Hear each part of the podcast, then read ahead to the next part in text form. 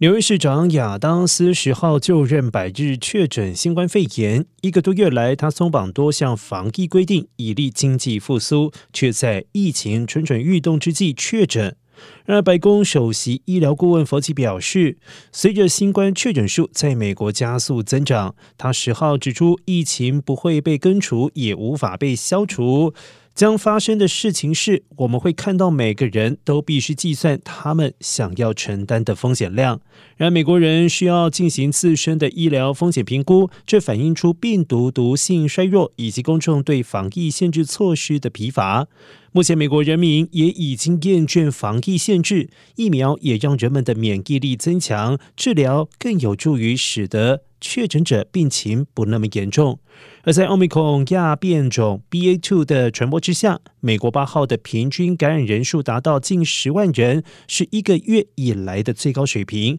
不过，美国并未因此实施防疫措施，这与中国形成了鲜明的对比。后者每天确诊数虽然较少，但是国家的动态清零政策却导致了整个上海市以及其两千五百万的居民被封锁。